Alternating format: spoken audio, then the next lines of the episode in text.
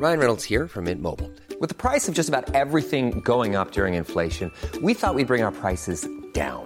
So to help us, we brought in a reverse auctioneer, which is apparently a thing. Mint Mobile unlimited premium wireless. Ready to get 30, 30, bit to get 30, bit to get 20, 20, 20, bit to get 20, 20, bit to get 15, 15, 15, 15 just 15 bucks a month. So, Give it a try at mintmobile.com slash switch. $45 upfront for three months plus taxes and fees. Promo for new customers for limited time. Unlimited more than 40 gigabytes per month. Slows. Full terms at mintmobile.com.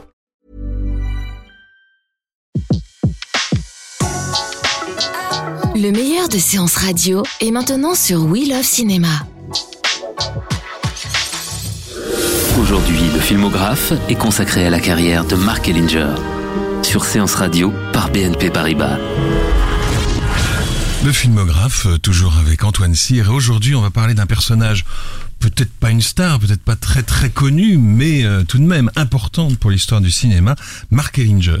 Tout à fait. Alors euh, Mark Ellinger, euh, c'est vrai qu'il était quand même très connu euh, à New York à son époque, mais aujourd'hui on parle beaucoup moins de lui. Euh, et pourtant, il, euh, il mérite vraiment qu'on s'intéresse à lui. Alors euh, il est, il est surtout connu comme producteur, mais en réalité c'est un homme aux multiples talents qui, sur une période de temps très courte, a été à l'origine de plusieurs films.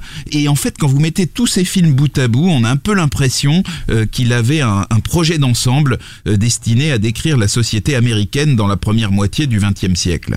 Alors, je pense qu'il est, il est pas tout exagéré de dire que Ellinger courait après une espèce de, projet de mémoire avec peut-être un je ne sais quoi de balsacien ou de proustien, mais où l'univers évidemment violent de son Amérique aurait pris la place de l'ambiance feutrée des salons parisiens. Ellinger euh, était né dans une famille juive très pratiquante de New York. Euh, En 1903. en 1900, tout à fait.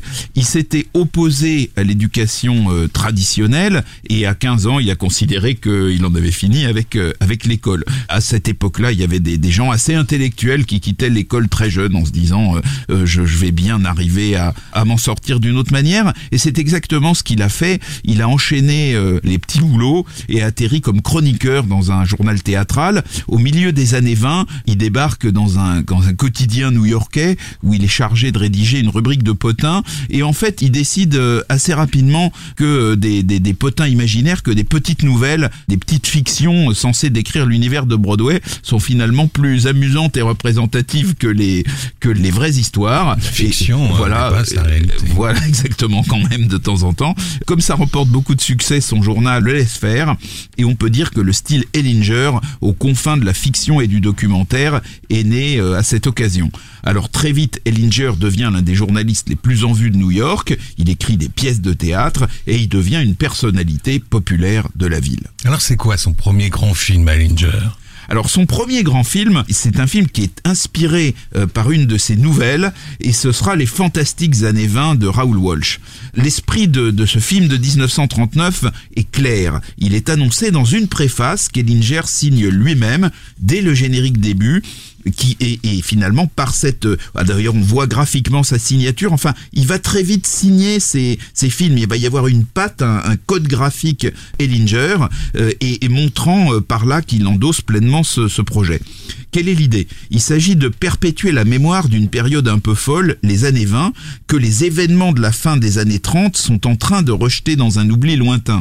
Or, comme le dit Ellinger au début, lorsque le temps passe, les souvenirs heureux ou amers deviennent un bien précieux. et, et le titre original des Fantastiques années 20 C'est The Roaring Twenties, les, les est un- 20e rugissants. Voilà, ça, c'est un terme Voilà. de marine qui Tout parle d'une période, enfin d'un moment, d'une zone de turbulence euh, importante. Alors ça raconte la carrière de Eddie Bartlett, un ancien soldat de la guerre de 14 qui échappe au désœuvrement en se lançant dans la contrebande d'alcool et en s'enrichissant en, en s'enrichissant sur les trafics de la prohibition puisque c'est on est en, pleine période de cette prohibition. Et c'est James Cagney qui campe un, Eric Eddie Bartlett dur en affaires dont euh, une femme du, du milieu euh, qui est sa compagne interprétée par Gladys George dira après sa mort c'était un gros poisson. Gladys George, on la reverra plus tard dans le Faucon Maltais. N'oublions pas. Alors donc derrière ce, ce dur interprété par euh, James Cagney se cache un homme au cœur tendre euh, qui aime sans retour une jeune femme interprétée par Priscilla Lane euh, et un homme euh, trahi aussi euh, par son associé qui est encore plus véreux que lui et qui est interprété par Humphrey Bogart. Alors tout caïd qu'il soit, Eddie Bartlett ne peut rien contre les grands tournants de l'histoire. Et, le grand tournant qui va mettre un terme à sa carrière, c'est la fin de la prohibition, hein, puisque d'un seul coup les trafics deviennent euh, sans objet. Et là, on retrouve euh, euh, Bartlett alias Cagney en chauffeur de taxi avant un épisode final qui conduira malheureusement inévitablement à sa perte. Alors évidemment, beaucoup repose sur la personnalité de Cagney, qui savait mieux que personne jouer les durs tout en laissant percer des, des, rôles, des zones de fragilité. Et je voudrais dire que dix ans après The Roaring Twenties, Raoul Walsh réalisera un autre film, L'enfer est à lui, dans lequel Cagney incarnera à nouveau un personnage de bandit violent et ambigu. Et très attaché à sa petite maman. Absolument. Alors c'est Raoul Walsh donc qui a réalisé les fantastiques années 20. Raoul Walsh franchement c'est un des plus grands metteurs en scène d'Hollywood, c'est un des, des, quatre borgnes d'Hollywood d'ailleurs. Et désormais euh, Mark Ellinger va faire un peu mieux qu'être son inspirateur, il va être son producteur.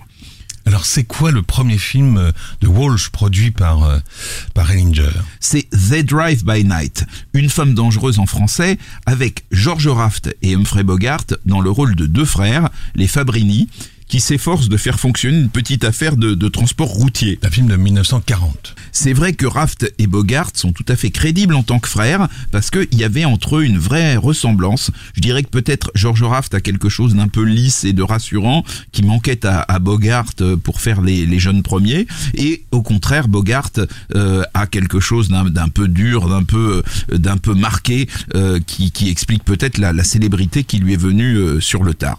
Alors c'est un film de camion hein, à une époque où euh, la, la, conduite de ces mastodontes de la route réclamait presque autant de compétences que celle d'un bolide de Formule 1. On l'a oublié, mais un, un camion euh, des années 40, c'était vraiment un truc, si on s'y prenait pas bien, il ne montait pas quand il y avait une montée, si vous voulez. Il fallait, c'était, c'était vraiment quelque chose qui, qui, réclamait une très grande dextérité. Mais on sent que ça vous touche beaucoup. Vous avez conduit des camions à l'époque, non, non, non, Vous, non, avez l'air de vous y connaître. Non, mais j'ai connu quelques camionneurs et de, Ah, de la grande bon. époque, et c'est vrai que j'ai de l'admiration pour eux. Et d'ailleurs, je suis probablement pas le seul qui avait de l'admiration pour eux, parce que je pense que euh, ce film, euh, The Drive by Night, a, a probablement inspiré Clouseau euh, lorsqu'il a réalisé quelques années plus tard Le 13 Salaire ans. de la peur, qui alors là, c'est Le Salaire de la peur, c'est le film de camion hein, par excellence, et je pense que vraiment euh, il y a quelque chose de, de précurseur de, de, ce Salaire de la peur dans The Drive by Night. Alors la femme dangereuse, on n'en a pas beaucoup parlé, c'est Aida Lupino,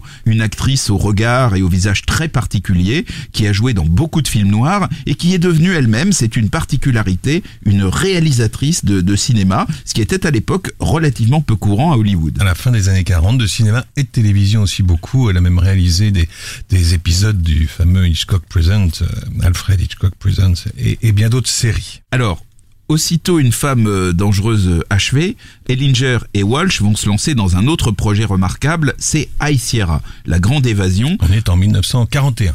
Exactement. On va retrouver Humphrey Bogart et Aida Lupino sur un scénario dont l'un des auteurs n'est autre que John Huston, un des futurs très grands réalisateurs d'Hollywood. Alors, visiblement, leur projet est ici de faire un film noir qui ne se passe ni à New York, ni à Chicago, mais plutôt entre le, le ciel bleu de Los Angeles et l'air pur des montagnes rocheuses. C'est l'idée de faire un, en quelque sorte un film noir délocalisé. Voilà. Alors, on, on, y retrouve Humphrey Bogart pour la première fois en vedette unique du film. Et parce que George Raft a refusé le rôle, parce qu'il voulait pas mourir à la fin, c'est ça? Exactement. Et d'ailleurs, euh, ça va être quelque chose qui va sans doute euh, pénaliser un peu la carrière de Raft, puisque finalement l'explosion de la carrière de Bogart va être un peu la, la fin de la carrière de, de Raft. Alors là où on retrouve bien la patte de John Huston, le cinéaste des losers, c'est que très vite dans ce film, High Sierra, euh, la grande évasion, des circonstances invraisemblables vont s'accumuler et ce sont les circonstances qui créent franchement les conditions de l'échec. Alors d'abord, les gangsters ont un chien euh, et Bogart, qui est censé jouer le, le dur, prend ce chien euh, en affection et c'est quand même pas un avantage de se lancer dans un hold-up avec un animal de compagnie. Et puis Bogart tombe amoureux d'une jeune femme victime d'une malformation du pied qui est interprétée par John Leslie. De 26 ans sa cadette. Absolument. Et le voici euh, obsédé par l'idée d'offrir à sa protégée l'opération chirurgicale qui la libérerait de son handicap. Tous les éléments du scénario euh, mènent évidemment à la tragédie, et cette tragédie aura bien lieu sous les yeux d'Aida Lupino, qui est amoureuse du personnage interprété par Bogart et qui lui restera fidèle jusqu'au bout. La bande-annonce du film est assez épatante parce qu'on voit à la fois Raoul Walsh lui-même qui a écrit comme ça de sa main, vous savez comment on faisait les bandes-annonces à l'époque, c'est la plus grande histoire que j'ai jamais filmée, signé Raoul Walsh, et puis juste après il y a Mark Ellinger qui se met en scène lui-même, et on le voit, et qui a écrit aussi de sa main, si vous avez aimé The Drive by Night, please don't miss this. Ah oui, parce qu'il faut pas oublier que Linger, c'est quelqu'un qui travaillait sur des films, mais c'était un journaliste en vue, c'était une personnalité. Alors la télévision en 1940, c'était pas franchement euh, très développé, mais mais c'était quand même, c'était voilà, c'était un homme en vue du, du tout New York.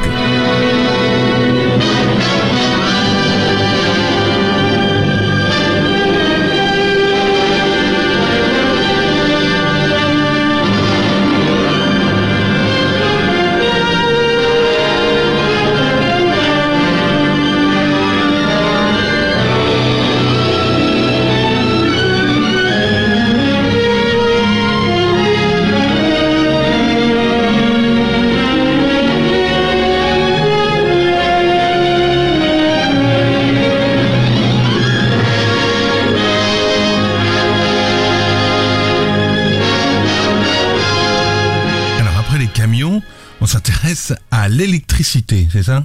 Et oui, avec euh, un film qui se passe entièrement dans l'univers des centrales, des lignes à haute tension et des hommes qui sont chargés de les entretenir parfois au péril de leur vie. Alors ce film c'est Manpower, l'entraîneuse fatale en français, là c'est parfois le- les traductions sont parfois coquines et, et donc là on, on retrouve cette fois-ci George Raft euh, qui est accompagné d'Edgar J. Robinson et euh, il faut euh, euh, noter que Raft choisit cette fois-ci de tourner ce film et qui va laisser à Bogart le premier rôle dans un film tourné en même temps, Le Faucon Maltais de John Huston. Qui est le premier film de John Huston. Exactement, comme réalisateur, Comme réalisateur. et qui va asseoir euh, la carrière de, de, de Bogart. Alors, revenons à Manpower. Pourquoi un film sur le monde de l'électricité? Il faut comprendre qu'en 1941, il y a seulement quelques décennies que les villes sont entièrement éclairées à l'électricité. Et cette énergie commence tout juste à être utilisée, par exemple, pour propulser des locomotives. On parle de la fée électricité. Et la fée électricité, cette cousine domestiquée de la foudre, a alors quelque chose de fascinant. Elle incarne en fait la rencontre entre les éléments déchaînés de la nature et le travail des hommes. Bon, évidemment, l'ambiance du film est très électrique, mais l'ambiance d'un film noir ne saurait être totalement électrique sans l'intervention d'une femme fatale, et c'est Marlène Dietrich qui remplit ici ce rôle de manière très convaincante en séduisant George Raft. Marlène Dietrich qui venait de tourner avec René Clair La Belle Ensorceleuse. Sweet is the blush of May, when love is a budding rose, when shy is the glance of eyes where romance dances merrily, merrily. Sweet is the blush of May. On retrouve euh, Antoine Cyr et on continue d'évoquer la carrière de ce Mark Ellinger. Alors Ellinger et Raoul Walsh vont ensuite essayer de sortir de leur veine réaliste avec un film associant musique et science-fiction dans lequel l'amuseur Jack Benny joue le rôle principal, mais alors là ça va être un échec complet. C'est l'histoire d'un trompettiste, c'est ça, qui, Et- qui arrive au paradis. et- Exactement.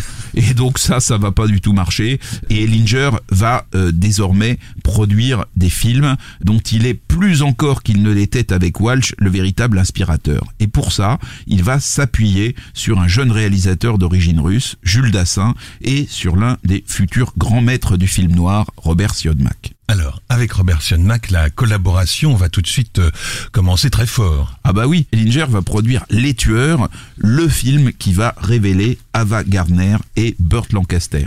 Alors c'est John Huston et Richard Brooks qui vont transformer en un scénario complet la mince nouvelle d'Hemingway qui sert d'argument à ce très grand film considéré comme une œuvre de référence de, de l'univers du film noir. On connaît tous, enfin beaucoup de gens connaissent, et si vous le connaissez pas, je vous invite à le, à le découvrir, le moment où le Suédois, alias Burt Lancaster, attend passivement la mort, ou aussi la, rencontre de ce même Burt Lancaster avec Ava Gardner, le premier étant littéralement foudroyé par la beauté de la seconde. Ce sont vraiment de, de grandes scènes de l'histoire du cinéma.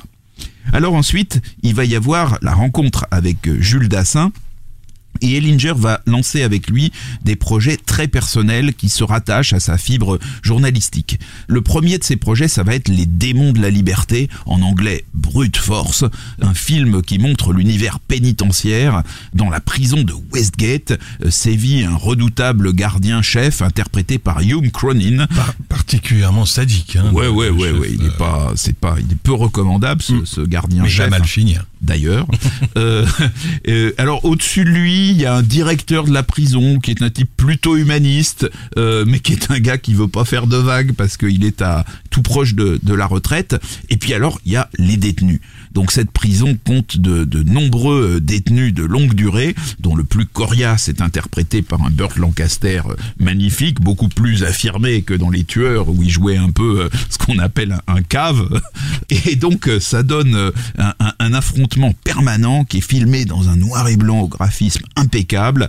On y voit la dureté de la relation entre les gardiens et les prisonniers, mais aussi la cruauté qui sévit parfois entre les détenus. Il y a par exemple une scène où la collectivité des détenus pousse l'un d'entre eux vers l'intérieur d'une presse métallique. hein. Donc la presse métallique, ça fait des portières de porte hein, en, en coinçant le métal entre deux énormes marteaux. Donc voilà, ce, ce détenu se retrouve à la place de la portière. Bon, C'était un mouchard, hein, ceci explique cela Ah oui, euh, oui, oui, quand même, mais bon. Euh, et puis alors, l'état d'esprit des condamnés est expliqué par de nombreux flashbacks sur leur vie d'avant la prison, ce qui permet d'introduire une composante qui manque souvent dans les films de l'univers carcéral, c'est-à-dire, en tout cas de l'univers carcéral masculin, c'est-à-dire des femmes. Et donc, euh, parmi ces femmes, on trouve notamment Yvonne de Carlo et euh, Ella Raines. Alors, les condamnés sont souvent envoyés travailler dans un endroit dangereux qu'on appelle le collecteur, et c'est aussi dans cet endroit que se trouve la seule possibilité d'évasion. L'idée d'en faire usage va germer dans l'esprit de Burt Lancaster, mais bien entendu, tout ceci va finir en tragédie. Alors malheureusement, la tragédie, elle est aussi proche pour Mark Ellinger, qui avait le cœur fragile et qui sera emporté par une thrombose coronaire à l'âge de 44 ans. Il venait tout juste d'enregistrer la voix off d'un film qui restera sans doute comme son chef-d'œuvre, La Cité sans voile, dont le projet est, comme son nom l'indique, de montrer New York telle qu'elle est, sans artifice, sans tournage en studio et en utilisant comme figurants les habitants de la ville. Je vous propose de commencer notre histoire ainsi. Il est une heure du matin par une chaude nuit d'été. La ville est endormie. Enfin, aussi endormie que peut l'être une ville comme New York, nous dit la voix de Mark Ellinger. Suite alors une série de plans sur des banques, des théâtres, des usines endormies, des lieux divers où l'animation nocturne se poursuit. Et puis tout d'un coup, avec la, la même distance, je dirais presque la, la même froideur, la caméra du chef opérateur William Daniels s'attarde sur une scène de meurtre qui va servir de point de départ à l'intrigue de ce film volontairement sans vedette, mais pas sans bons acteurs, qui va raconter l'enquête ordinaire de flics ordinaires sur un meurtre ordinaire dans une ville qui, elle, n'est pas ordinaire, puisqu'à la fin des années 40, aucune métropole au monde ne peut rivaliser avec New York pour son gigantisme et pour son cosmopolitisme. Il y a de, de magnifiques travelling, de, de magnifiques panoramiques sur les, des gratte-ciel tout au long du film, euh, dès le, le- le début du générique. C'est vraiment un film extraordinaire pour qui a la, la nostalgie de ce New York de la fin des années 40. Alors sur ce film exceptionnel se clôt le bref mais finalement très brillant chapitre de l'œuvre de Mark Ellinger, l'homme qui voulait utiliser le cinéma de fiction pour conserver une mémoire documentaire de l'époque qu'il avait traversée. Merci Antoine. Le filmographe vous a été présenté par Antoine Cyr et Laurent Bourdon sur Séance Radio par BNP Paribas. Retrouvez l'ensemble des contenus séances radio proposés par We Love Cinéma sur tous vos agrégateurs de podcasts.